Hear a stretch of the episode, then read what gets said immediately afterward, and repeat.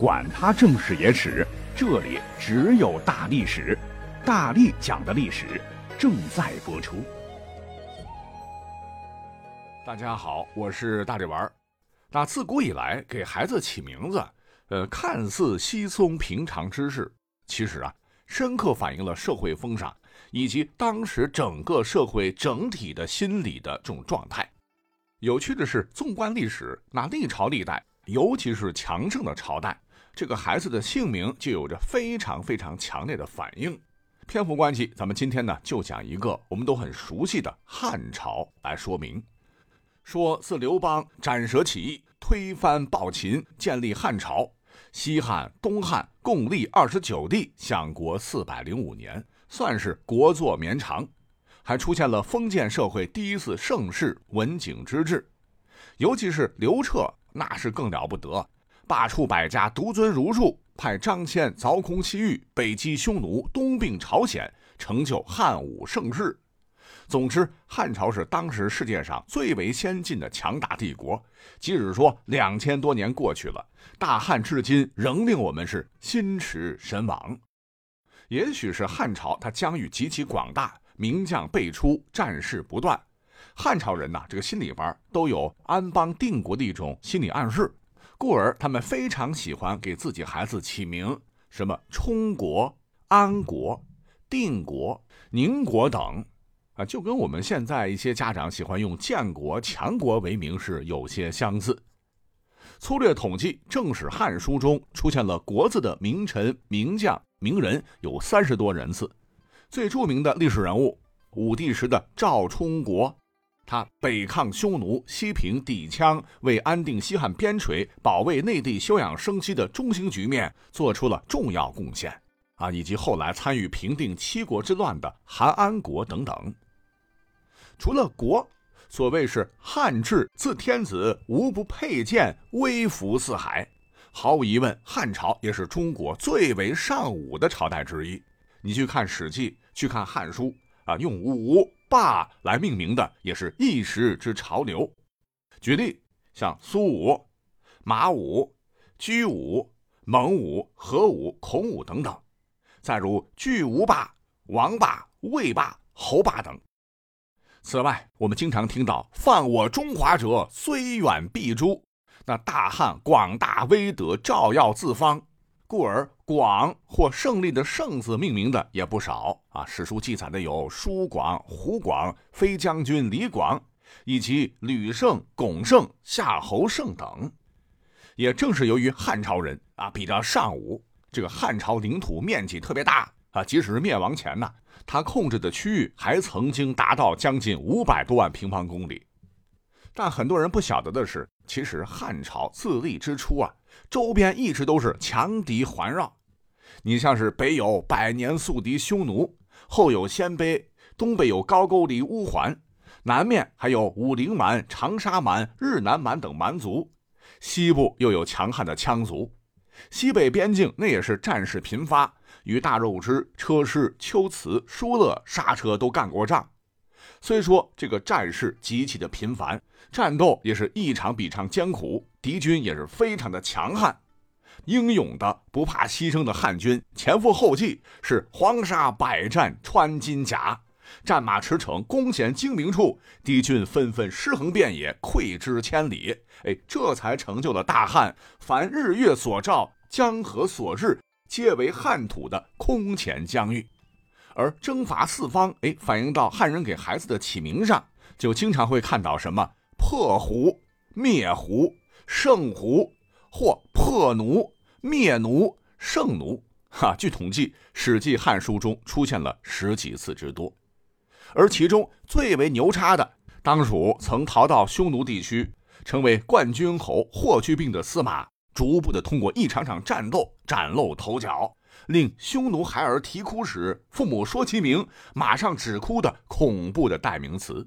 那他不是别人，正是大名鼎鼎的赵破奴。不是有一句名言哈，所谓是不破楼兰终不还。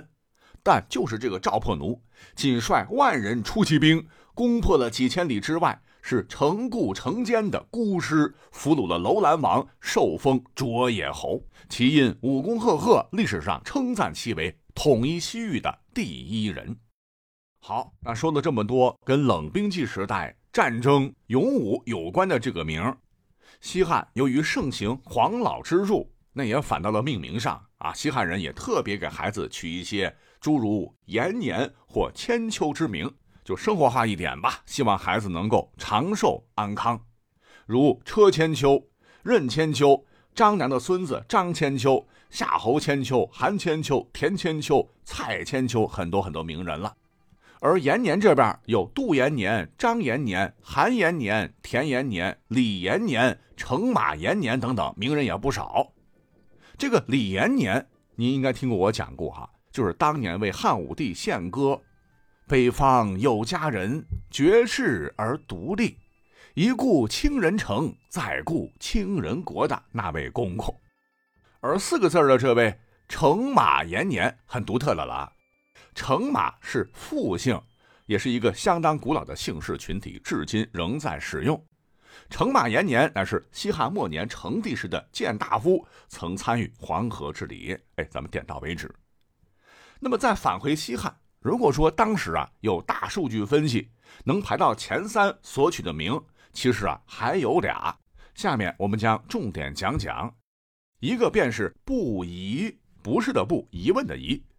当时不论是皇帝的儿子、达官显贵的孩子，还是平头百姓，都可以起，呃，也算是烂大街吧。如张良谋胜的儿子唤作张不疑，对他的儿子和孙子起的都是爆款。以及汉惠帝刘盈的儿子刘不疑，大将军卫青的儿子卫不疑，识破冒充魏太子之人，得到汉昭帝和大将军霍光称赞的京兆尹捐不疑等等，皆为代表。这个不疑就是不惑、不怀疑、不猜忌，疑人不用，用人不疑，不要婆婆妈妈的拖泥带水、扭扭捏捏，要像男子汉一样干脆利落、顶天立地之意。那另外一个呢？呃，就是让很多现代人听起来不吉利的“病”字，那宁愿穷一辈子都不愿意得病嘛，这就是一个忌讳。可是西汉人似乎思路不是这样啊，非常喜欢给孩子加这个“病”字，像汉武帝时封狼居胥的天才少年霍去病，差一点被曾祖父害死的汉宣帝刘病已等等，这听起来似乎不太好。可是您知道吗？啊，古人啊，他也怕触眉头。他们取病的时候呢，一定得连着某个字，您应该听出来了哈，这就是去或者是已。先看这个去啊，就是去除的意思，跟病一加就是没有疾病的意思。据说霍去病的这个名啊，是汉武帝帮他起的。再有这个刘病已，因为巫蛊之祸，一出生呢啊就被这个汉武帝关在监狱，小时候身体多病，差点就死掉好几回。幸亏好心的御史丙吉让乳母用药医活，为了祈求这个可怜的孩子健健康康、没病没灾就取了病已之名。已就是已经，病已就是痊愈了，不会再生病之意。那类似用法还有宋代的辛弃疾等。讲到这儿，八八八八分多钟过去了哈，我们呢就已经把两汉热门的名基本就讲完了。哎，有人会说。不对吧？怎么感觉你好像说的都是汉武帝、汉宣帝等西汉的名字是比较多，绝大部分都是双字的。不是说因西汉被王莽篡夺后灭亡，王莽这家伙建立的新朝疯狂开历史倒车，就以复古狂人，认为远古双名为非礼。你像春秋就称姬二名，公羊传也称二名非礼也。故王莽下诏啊，从此以后呢，呃，皇亲国戚、民间百姓取名不能再取双名，必须只能取单字。也就是自他始，东汉到三国，家长给男丁起名清一色那都是单字。而大力丸，你刚才叭叭讲这么多，你是不是好像把东汉给忽略了呢？嗯，怎么说呢？这个观念哈，在很多朋友的脑海当中，应该是根深蒂固的认知了。哎，你别说是东汉了，三国似乎也是如此哈。如曹操、刘备、孙权、关羽、张飞、黄忠、马超、赵云、孙权、典韦、张辽、周瑜、鲁肃等等，好像《三国演义》里头这个“双”字的是极其极其的罕有。如果说您再有时间往后查，西晋、东晋，甚至是南北朝史书上单字的记载也是非常非常多。据有耐心的网友去查找统计，说正史《后汉书》的“双”字仅百分之二。《三国志》双字仅百分之一，《晋书》的双字多点儿，仅百分之五，云云。由此呢，似乎也印证了啊，长时间一种霸屏的观点，就是说东汉以及以后的很长时间，呃，那取单字啊，都是王莽当年搞的鬼。可是各位呢，有没有想过这个问题？王莽他确实当过皇帝不假，但他呢建立的新朝短短十几年，昙花一现就灭亡了。取而代之的是刘秀建立的东汉。如果仔细回看的话，你会发现，更为复古的偏激的制度，在王莽活着的时候已经坚持不了了，全天下烽火连天了。更何况身死族灭，他是遗臭万年，渣儿都没了。那人们怎么就会针对他的诏令姓名规则这一点，如此顽固地坚持了几百年呢？从东汉一直到两晋到南北朝。故而，所谓的东汉都取单字乃王莽所为这个观点，应该打一个大大的问号。咱们就不找其他例子了，就单看两汉的皇帝，一对比，你会发现，东汉一马色皇帝取单字确实没错，可他接续的上一个朝代西汉，除了汉宣帝刘病已和他的前辈汉昭帝刘弗陵，西汉的其他皇帝也都是单字啊。且当了皇帝没多久，刘弗陵和刘病已官方名字就变成了刘福和刘询。除了皇帝，西汉各位龙子龙孙正儿八经的被记载的名也全部都是单字。由于他们越繁衍越多，这个单字的弊端就出现了：刘加一个字，排列组合就很少。重名的老刘家人在史书上非常多，如汉武帝同父异母的兄弟陆安王刘庆。以及西汉的河建王刘庆，东汉的清河王也叫刘庆等，再有广阳亲王叫刘建，淄川靖王叫刘建，西汉高帝刘邦之子燕王他也叫刘建啊，很多了。可见这些都跟王莽取名字啊一毛钱关系都没有。换言之啊，西汉单名那也非常非常的普遍。到此，本期压轴的来了，哎，那你说为什么？给我们造成的印象好像唯独东汉都是单名呢。其实这个答案啊，还是在正史上。如果说抛开《三国志》《后汉书》等正史史料，我们可以通过其他的出土文物，如碑刻、陶器、玉器、铜器上的文字，哎，我们就会惊奇的发现，其实东汉甚至三国两晋。对比正史上可怜的百分之几的这个双字名，那记录可是多得多得多。马上举例，如出土于河北定州北庄河北陵头的汉光武帝之子刘焉的东汉中山王墓，其铭文，我们的考古队员就发现了有一百七十多个这个双字的人物姓名，什么北平石北新城马伯成作，北平石北新城。王文博作，以及于仲经、李次尊、祝文虎作等等，那他们的身份呢，就是来自不同地方的石匠，就是说这个陵寝是他们造的啊，都属于基层人民。又如在东汉都城洛阳遗址，曾出土了残碑，刻着王阿独、颜清坚等三字人名啊，应该也属于市井百姓。